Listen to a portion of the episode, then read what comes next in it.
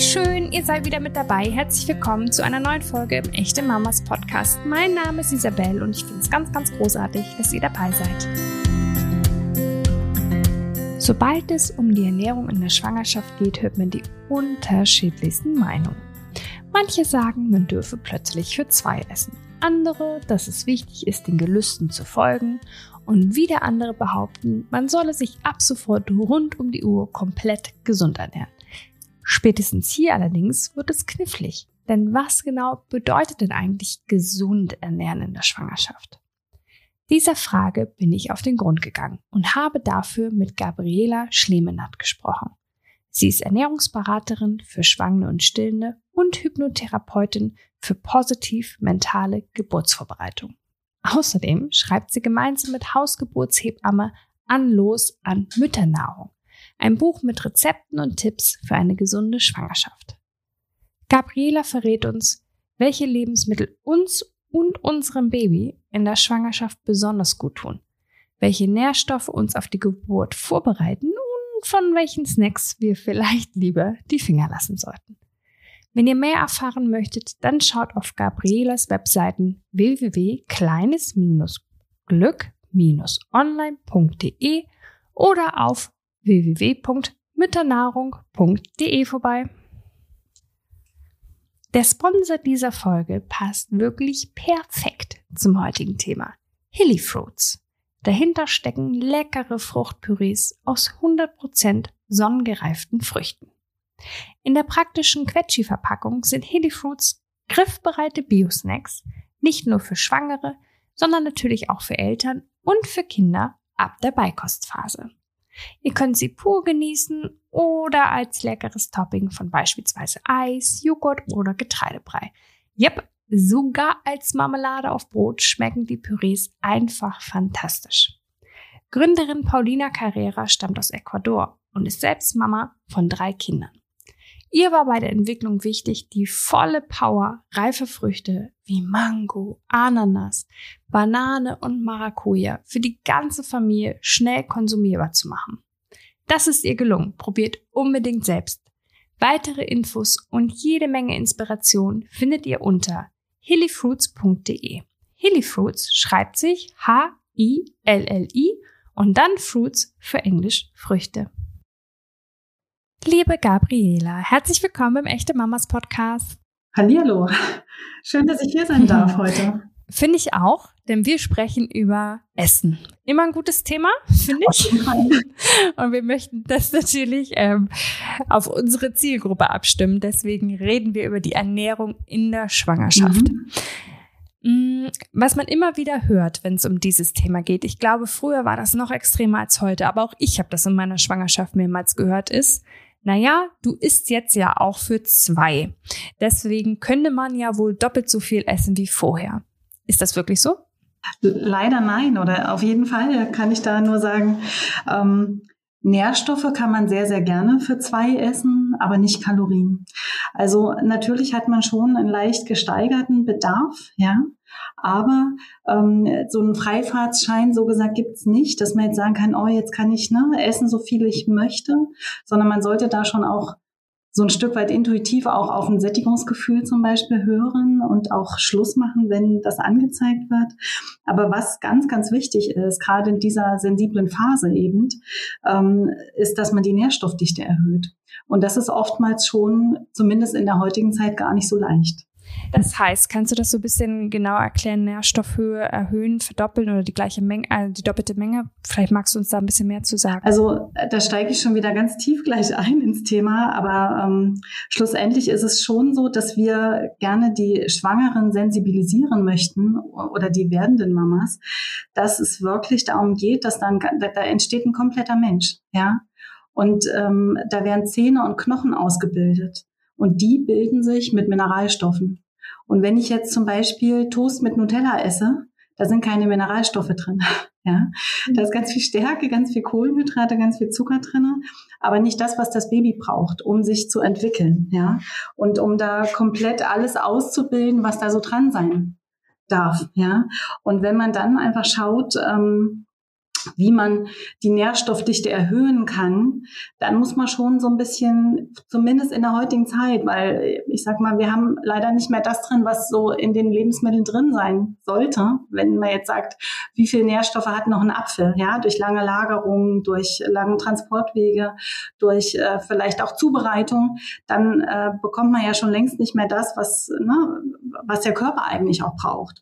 Und viele Frauen haben ja Gelüste, ja, und richtig Heißhunger. Und eigentlich ist das die Anzeige des Körpers, ich brauche richtig viele Nährstoffe, um dieses kleine Menschlein entstehen zu lassen.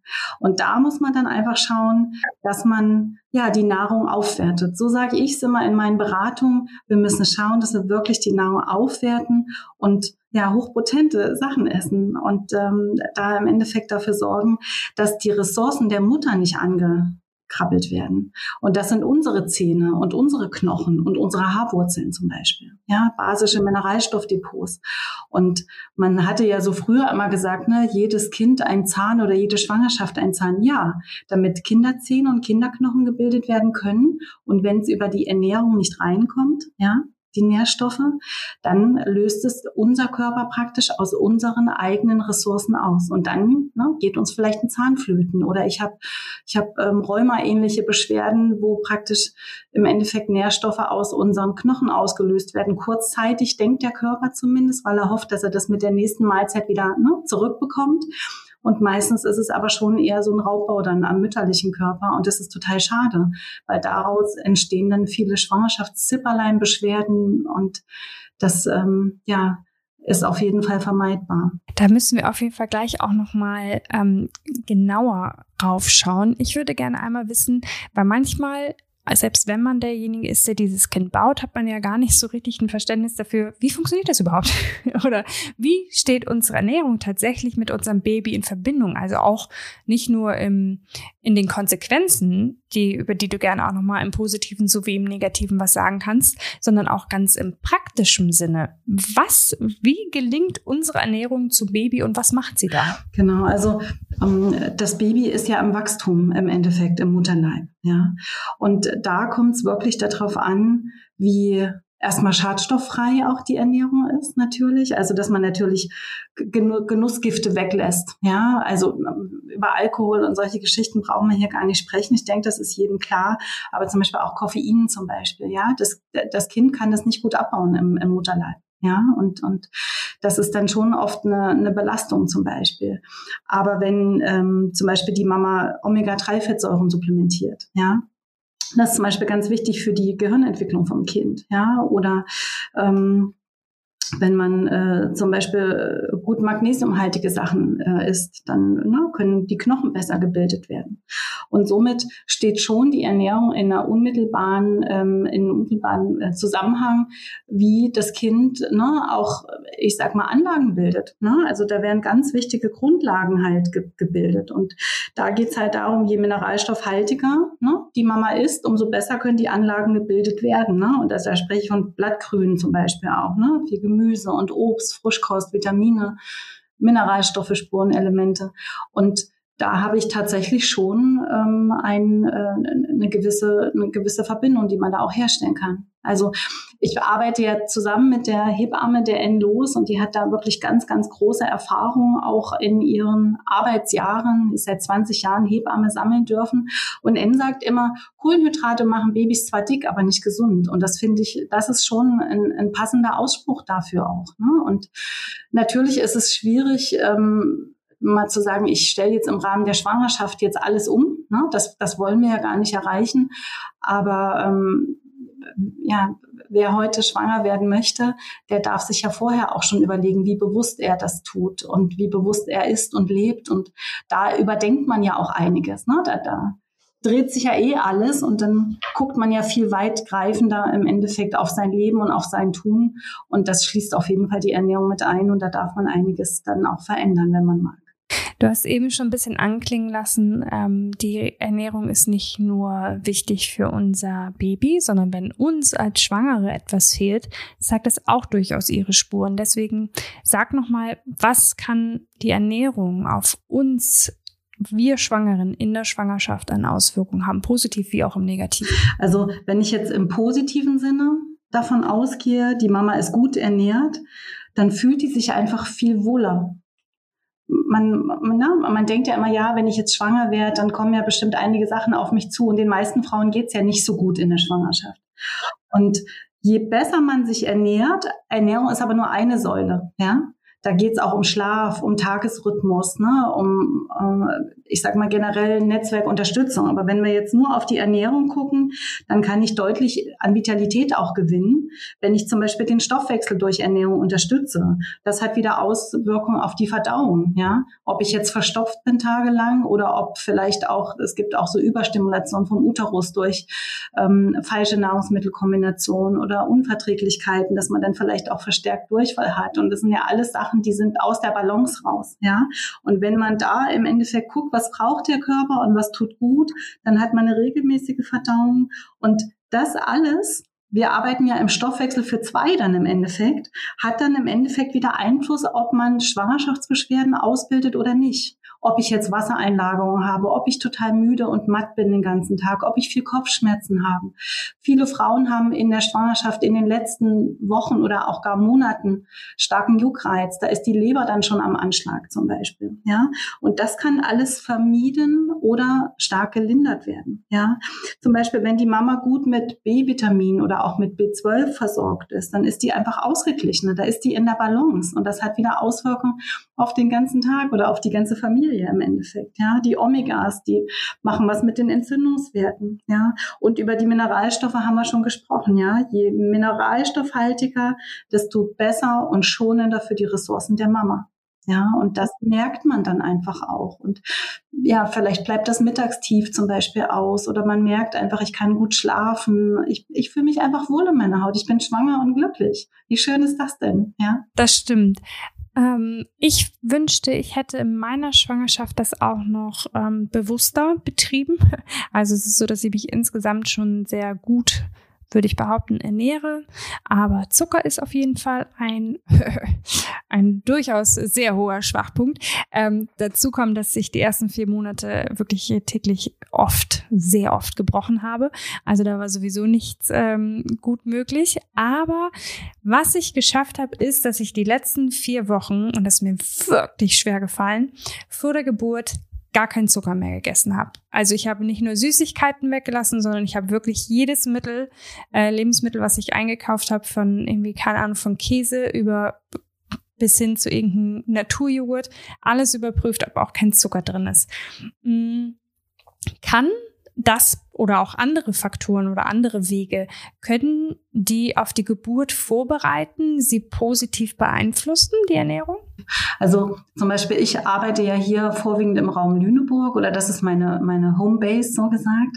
Und da haben wir zum Beispiel das Hausgeburtsteam und das ist eine Empfehlung, die die Hausgeburtshebammen immer mit rausgeben die sagen tatsächlich die letzten acht Wochen keinen Zucker. Ja, und ähm, wir hatten ja schon so ein bisschen im Vorgespräch auch über die sogenannte Luvenernährung gesprochen. Ja, und da sind wir schon ähm, im Thema drin im Endeffekt, wie die Ernährung sich auf die Geburt auswirkt. Und da ist tatsächlich diese Empfehlung in den letzten sechs bis acht Wochen ähm, auf Zucker und einfache Kohlenhydrate zu verzichten, weil das hormonell für die Umstellung des Körpers auf Geburt ganz, ganz förderlich und hilfreich ist und im Umkehrschluss, wenn man das eben nicht tut, also wenn man bis zum Schluss ne, isst, worauf man Lust hat, ja, und ne, den Zucker eben nicht meidet, dann kann das tatsächlich hinderlich sein für einen, ähm, ja, ich sag mal, Geburtsbeginn im geburtsrelevanten Zeitraum, ähm, für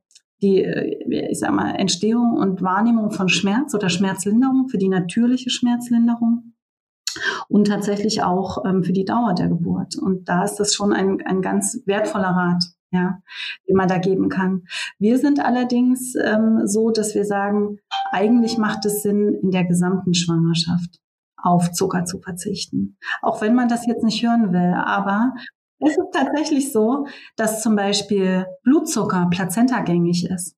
Das heißt, je zuckerhaltiger wir essen und umso stärker unser Blutzucker belastet ist, im gleichen Maße wird das Blutzuckerregulationssystem des Babys belastet. Und es gibt viele Kinder, die heute schon mit Diabetes auf die Welt kommen zum Beispiel. Und es gibt auch viel mehr Schwangere, die eine Schwangerschaftsdiabetes entwickeln. Also da bin ich auch schon wieder so ein bisschen im Wespennest. Das will halt keiner hören. Alle tun's und schlussendlich sind wir alle zuckersüchtig. Ja, dadurch, dass überall Zucker drin ist und wahrscheinlich wirst du mir zustimmen, wenn du jetzt sagst, ja, es war gar nicht so leicht wahrscheinlich, ne, diese letzten vier Wochen auf Zucker zu verzichten, weil wir es so gewohnt sind. Auch unser Geschmack hat sich ja da dahingehend ganz ich sag mal, verzerrt, ja. Wem schmeckt denn heute noch eine Möhre oder eine, eine normale Tomate süß, ja? Das sind wir gar nicht mehr gewohnt, sondern da brauchen wir schon ein bisschen mehr, so ungefähr. Und ähm, das soll jetzt keine ähm, ja, ich will immer nicht so radikal sein, aber schlussendlich kann man sagen, wenn man was verändern möchte, muss man was verändern, ja. Und dann ist das schon ein Einschnitt, wenn man jetzt sagt, ich, ich verzichte auf Zucker. Aber wir arbeiten zum Beispiel auch für unser Buch mit einem ähm, ganz tollen Professor für Frauenheilkunde zusammen und der ähm, legt da ganz großen Wert auf diesen Zuckeranteil in der Schwangerschaft, weil eben die Auswirkungen auf das Kind weit über die Regulation des Blutzuckers ähm, hinausgehen. Das ist ein Re Immunregulator im Endeffekt für Mama und Kind. Ja, also Insulin spielt bei der Immunregulation auch eine große Rolle und das ist vielen gar nicht bewusst. Ja. Hm, die Luven-Diät, die du eben gerade angesprochen hast, ähm, ich weiß, es ist ein umfangreiches Thema, über die äh, man sehr viel reden könnte, über das man sehr viel sprechen könnte. Aber vielleicht magst du uns trotzdem noch ein bisschen was dazu sagen. Begleitet sie uns durch die ganze Schwangerschaft oder ähm, ja, vielleicht so ein paar Eckinformationen über die Diät. Also wie gesagt, wir unterscheiden uns da so ein bisschen von der gängigen Meinung, dass man sagt, die letzten sechs, acht Wochen. Das ist so die ganz offizielle Empfehlung. Es geht zurück oder beziehungsweise in Deutschland ähm, ist derjenige, der sich da ganz besonders stark macht dafür, der Professor Dr. Luwen von der Uniklinik in Frankfurt. Das ist da der leitende äh, Gynäkologe oder für die gynäkologische äh, Station. Und der ähm, ist da ja wirklich auch ganz aktiv in diesem Thema. Wenn man da zum Beispiel an der Uniklinik Frankfurt so ein ähm, Informationsabend im Krankenhaus mitmacht und er diesen Abend leitet, dann verwendet er ganz großen Anteil dieser Zeit darauf, die Schwangeren dafür zu sensibilisieren, wie sich die Ernährung positiv auf die Geburt auswirken kann. Es ist so, dass in den letzten Wochen vor der Geburt im Körper der Mama der werdenden Mama Prostaglandinrezeptoren gebildet werden. Die sind dafür da, dass das Prostaglandin, was am Geburtsbeginn ausgeschüttet wird, andocken kann, wie Schlüssel-Schloss-Prinzip. Da sind Rezeptoren. Es ist ganz viel ungebundenes Prostaglandin durch das Kind, ja, und durch den Geburtsbeginn im Körper der Mutter. Und das Prostaglandin möchte an diesen Rezeptoren andocken. Diese Rezeptoren brauchen aber für die Bildung eine Voraussetzung und das ist ein stabiler Blutzuckerspiegel beziehungsweise einer, der nicht im ne, Dauerzustand überhöht ist. Weil wenn der Blutzucker zu hoch ist, will der Körper regulieren und schüttet dafür Insulin aus. Und ähm, das Insulin hindert unseren Körper aber an der Bildung dieser Rezeptoren. Und es gibt noch einen zweiten Aspekt. Wenn Insulin im Körper ähm, herumwabert, sage ich mal, kann das gleichermaßen an diesen Rezeptoren für Prostaglandin andocken und die somit für die Prostaglandine blockieren. Was habe ich, wenn ich jetzt sage, ne, es sind zu wenig Rezeptoren da und Insulin blockiert noch diese Rezeptoren? Dann habe ich eine Disposition zu einem ähm, ja, verlängerten Geburtsverlauf für erhöhtes Schmerzempfinden, weil wenn die Prostaglandine nicht an ihren Rezeptoren andocken können, dann gehen die einfach an die Schmerzrezeptoren. Und dann habe ich logisch deutlich verstärkten Geburtsschmerz, ja. Und Geburt dauert länger und vor allen Dingen, und das ist auch so ein Problem der heutigen Zeit, viele Frauen übertragen. Viele Frauen übertragen weit über den errechneten Geburtstermin.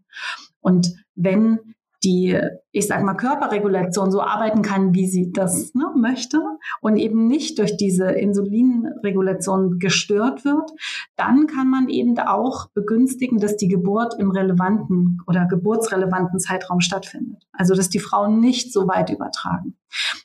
Übertragen ist ja eh, ne, ich sag mal, ein weites Feld. Bis zu zehn Tage über ET kann ja noch ganz normal sein. Aber es gibt ja viele, die dann auch schon noch andere Beschwerden haben und dann auch eingeleitet werden müssen. Und der Körper kann nicht gut auf Geburt umschalten, wenn er die ganze Zeit Glucose in die Zellen schiebt und mit dem Insulin beschäftigt ist.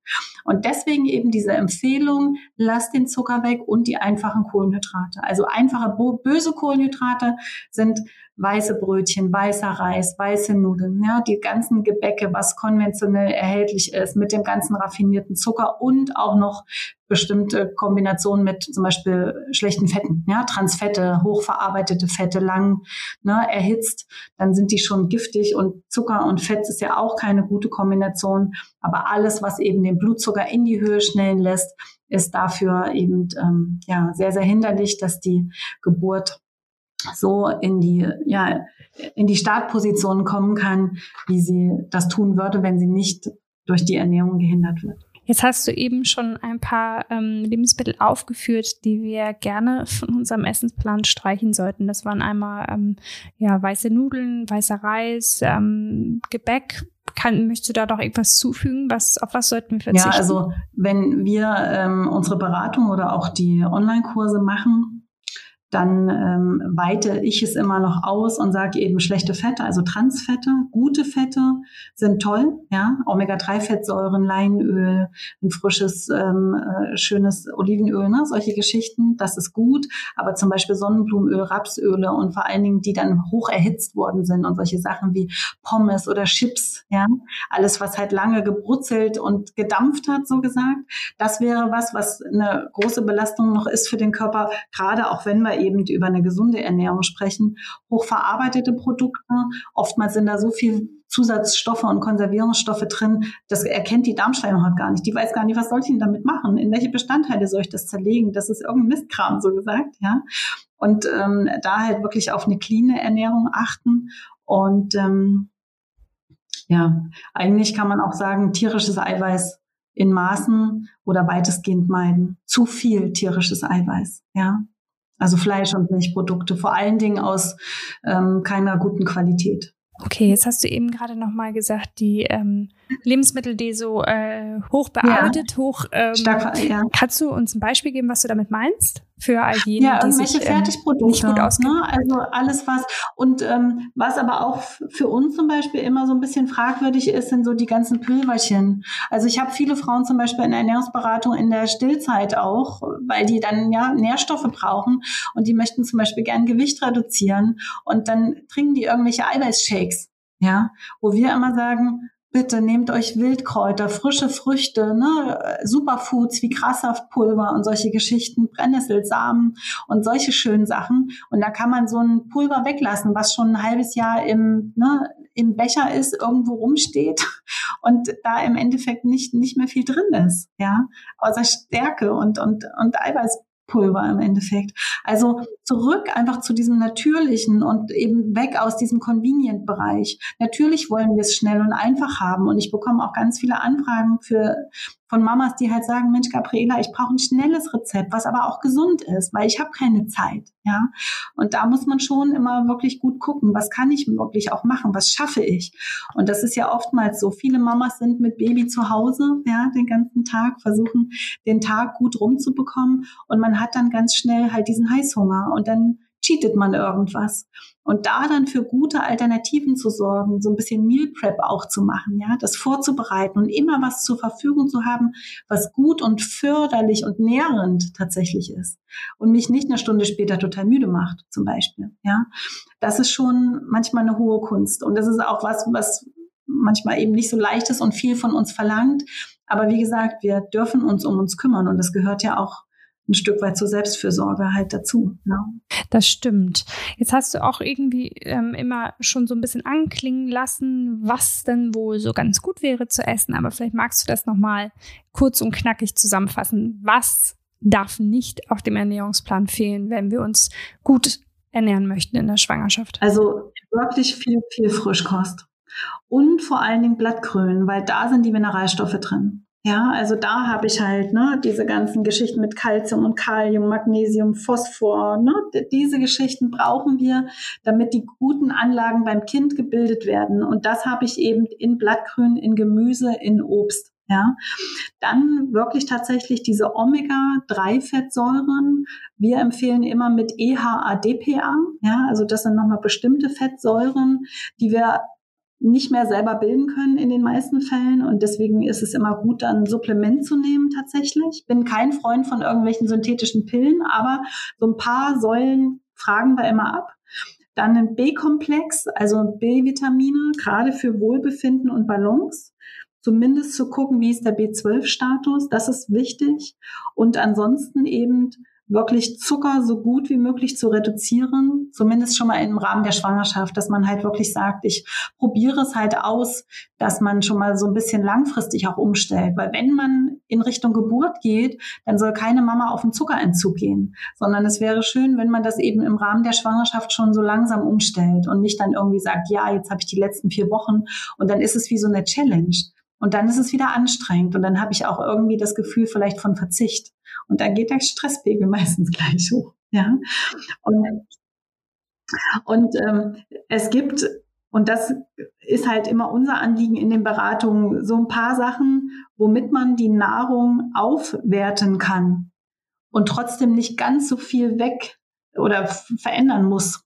Wenn man jetzt zum Beispiel sagt, wie so ein Gamechanger, ich mache jeden Vormittag bevor ich was Festes esse, einen grünen Smoothie zum Beispiel. Und wenn ich draußen irgendwie auf dem Land wohne oder in der Stadt, zweimal in der Woche gucke auf Wiesen oder Waldflächen, dass ich mir zum Beispiel wirklich ein paar Brennnesseln, ein bisschen Giersch, ein bisschen Vogelmiere und zwei, drei Löwenzahnblätter in den Kühlschrank lege, das gut abwasche und das dann mit reinpacke in den, in den Smoothie zum Beispiel. Oder ein gutes Gerstengraspulver, Brennnesselsamen. Na, das sind wieder diese blattgrünen Konzentrate im Endeffekt, die ich integrieren kann. Aloe Vera könnte man machen ähm, Blütenpollen zum Beispiel. Und so gibt's so kleine Stellschrauben, wo man jetzt zum Beispiel sagt, ich kann ein Müsli essen, aber ich kann mir über ein Müsli auch Erdmandelflocken drüber streuen, Blütenpollen, vielleicht noch ein paar Maulbeeren und dann habe ich schon wieder die Nährstoffhöhe ne, verdichtet im Endeffekt. Und habe aber jetzt nichts geändert. Ich kann trotzdem mein Müsli essen, aber da ist halt noch ein bisschen mehr drinne als vielleicht ne, äh, so, wenn ich nur so ein weiß ich nicht, so eine normale Mischung nehme zum Beispiel. Okay, jetzt haben wir eben schon gesagt, auch wenn ihr ähm, dafür plädiert, Zucker die ganze Schwangerschaft wegzulassen, wird auf jeden Fall empfohlen, das in den letzten acht Wochen zu tun. Ähm, kann man noch mehr sagen, ob sich die Ernährung bzw. das Bedürfnis in puncto Ernährung je nach Trimester der Schwangerschaft ändert? Also ändert sich das Bedürfnis, was wir brauchen, was wir weglassen sollten? Also man kann es nicht pauschalisieren, würde ich mal sagen. Es kommt immer darauf an, ähm, auch zum Beispiel hat das Kind jetzt gerade einen Wachstumsschub. Ne? Dann merke ich das als Mama deutlich und dann habe ich Gelüste oder dann zeigt mir der Körper das an.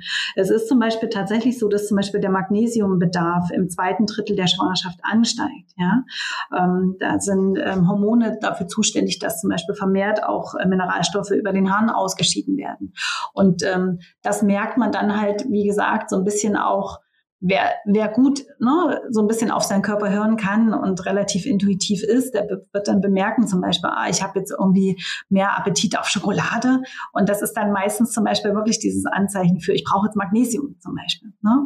Und da halt so ein bisschen auch wirklich gut in sich reinhören und sich zu fragen, habe ich jetzt nur Appetit da drauf ja, oder brauche ich das jetzt wirklich? Ne? Also mal auch zu unterscheiden, habe ich jetzt Hunger oder ist es nur so ein, so ein Japser? Aber man kann jetzt nicht wirklich für alle Schwangeren das pauschalisieren und sagen, ne, im ersten äh, Trimester ist es so, im ne, zweiten und dritten so, sondern das kann man wirklich eigentlich eher individuell nur betrachten. Das heißt, es ist auch ein bisschen wichtig, auf seinen eigenen Bauch durchaus zu hören, den Gelüsten nicht immer unbedingt nachzugeben. Ähm, genau, das wäre nämlich auch meine Frage. Wie ist es denn so mit verrückten Gelüsten? Ich hatte da auch so ein paar. Sollten wir denen lieber nachgeben oder nicht? Ja, da sind wir wieder bei diesem ähm, Nährstoffe hoch, aber Kalorien nicht. Ähm, natürlich, wenn man jetzt zum Beispiel sagt, also ich kenne Schwangere, die essen nur grüne Äpfel zum Beispiel oder andere brauchen Ananas oder sowas. Ne? Da ist dann irgendein Nährstoff drin, der da äh, im Endeffekt zum Einbau noch benötigt wird. Wenn man aber jetzt Gelüste hat auf, ich brauche Nutella mit Gurken zum Beispiel, ja, dann würde ich dann eher sagen, äh, weil da sind wir wieder in dem Bereich, dass es dann eher wieder belastet. Ne? Weil gerade der Zucker, der macht so viel. Zucker ist ein unglaublicher Vitamin B-Räuber, ja. Und wir brauchen die B-Vitamine zum Beispiel auch, um Stärke ähm, abzubauen, die wir zum Beispiel durch die Aufnahme von Kohlenhydraten, also von ähm, Brot und Nudeln, ne? also äh, das braucht unser Körper, um das zu verarbeiten und tatsächlich umzuwandeln und einzubauen.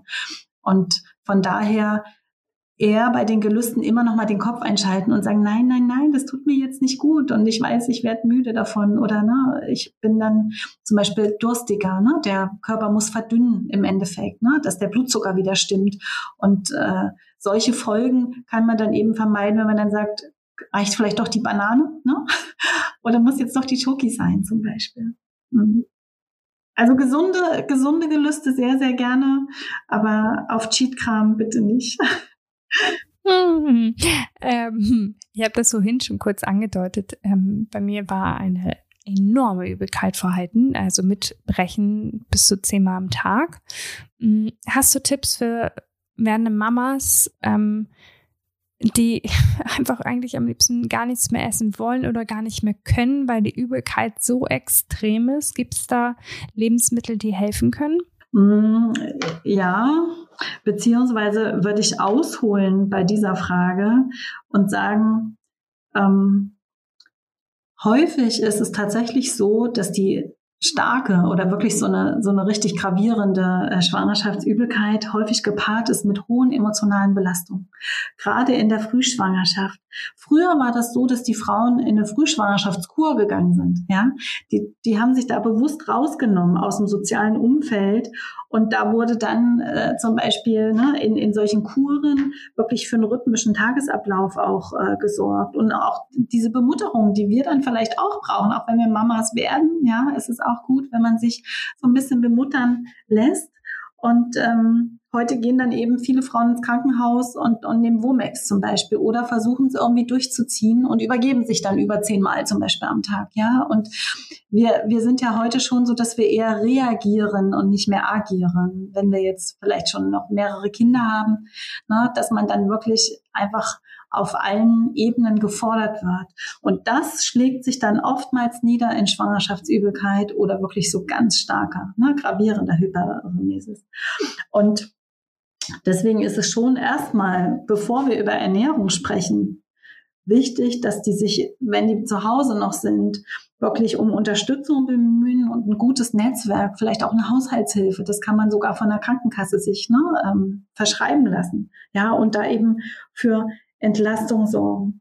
So. Wenn es tatsächlich so ist, dass gar nichts mehr drin bleibt, dann haben die meisten Frauen ein Problem mit der Hydrierung. Also die, die dehydrieren dann. Und da ist es schon zum Beispiel ratsam, und das kann man gerne mit der Hebamme mal besprechen und sich das auch nochmal erklären lassen, dass man sich zum Beispiel regelmäßige Einläufe macht.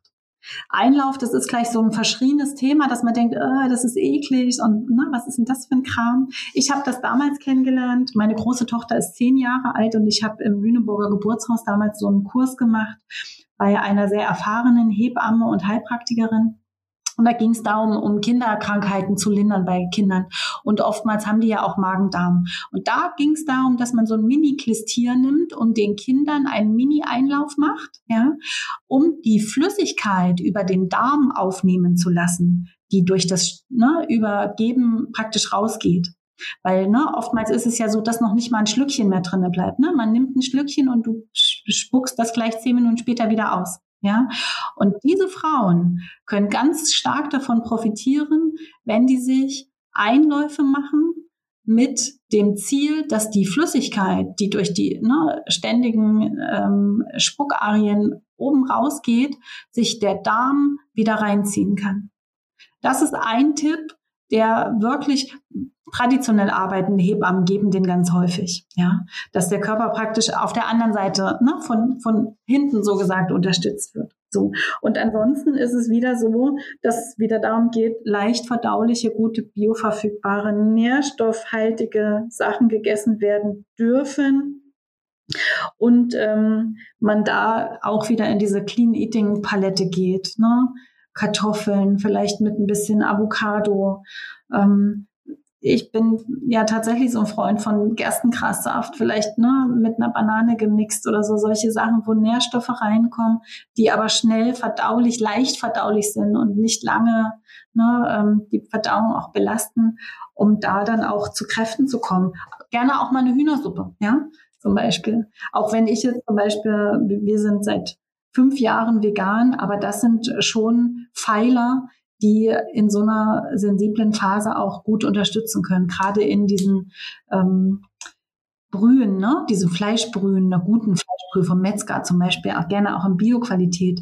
Da sind gut verfügbare Mineralstoffe in gelöster Form drin, die wir wieder gut aufnehmen können. Und gerade zum Beispiel auch fürs Wochenbett, ne? solche Geschichten oder in der Stillzeit.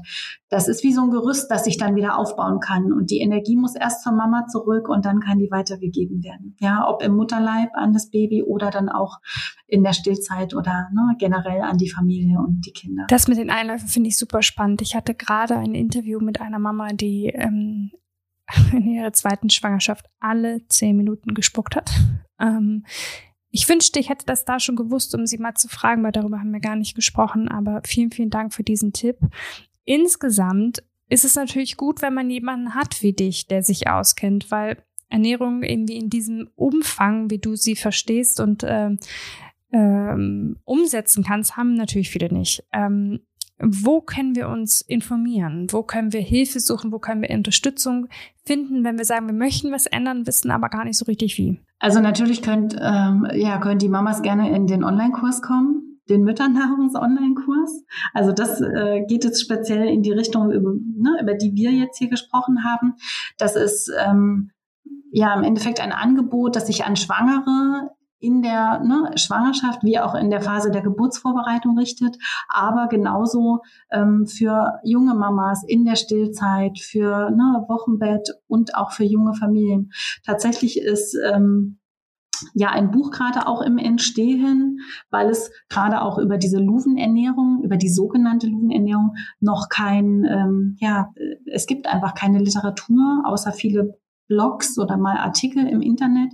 Aber da gibt's ja auch immer ganz viele Fragezeichen noch. Die einen sagen zum Beispiel, dass ähm, ja gekochte Möhren und gekochte Kartoffeln und so, die sind verboten, ja, und Mangos und solche Geschichten. Und äh, woanders liest man wieder, nein, es geht ja nur um Zucker und Weißmehl und Obst und Gemüse ist alles in Ordnung zum Beispiel. Ne?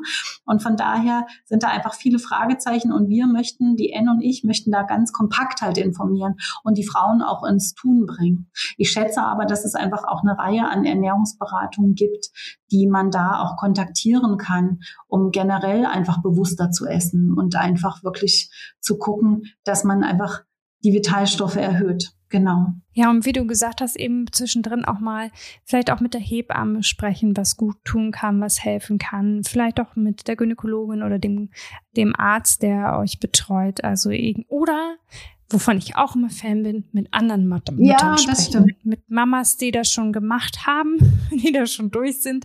Einfach fragen, wie sie es gelöst haben und womit es ihnen gut ging. Also einfach in regen Austausch gehen. Vielen Dank, liebe Gabriela. Ich fand das super spannend. Ähm, ah, und denke jedes Mal auch, wenn, wenn du jetzt mal wieder über Zucker sprichst, ich esse schon wieder so viele Süßigkeiten, denke ich, muss es sein lassen. Oh, nicht so einfach, ne?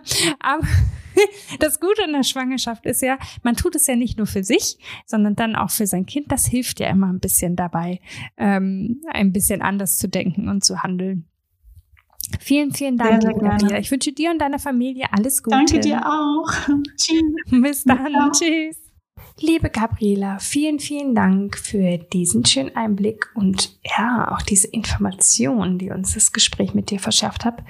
Ich habe schon angedeutet, ich wünschte, ich hätte meine Ernährung vielleicht ein bisschen konsequenter gesund durchgezogen während der Schwangerschaft, weil ich durchaus erkenne und ja, und sehe, mm, was für Vorteile und Chancen eine gesunde Ernährung in der Schwangerschaft für, ja, für die werdende Mama, aber auch für das Baby und diesen ganzen Prozess inklusive Geburt mit sich bringen kann. Deshalb vielen Dank und auch an euch, liebe Hörerinnen und Hörer, vielen, vielen Dank, dass ihr dabei gewesen seid. Ich freue mich, wenn wir uns nächsten Montag wieder hören, denn den Echte Mamas Podcast, den gibt es wöchentlich mit einer neuen Folge. Teilt uns, liked uns, abonniert uns und schaut unbedingt mal bei den echten Papas vorbei. Die zwei Boys da drüben haben nämlich auch einen super Podcast am Start. Marco und Flo haben tolle Gäste und tolle Themen und sind selbst sowieso total toll. Deshalb reinhören. Bis dann, ihr Wundermann.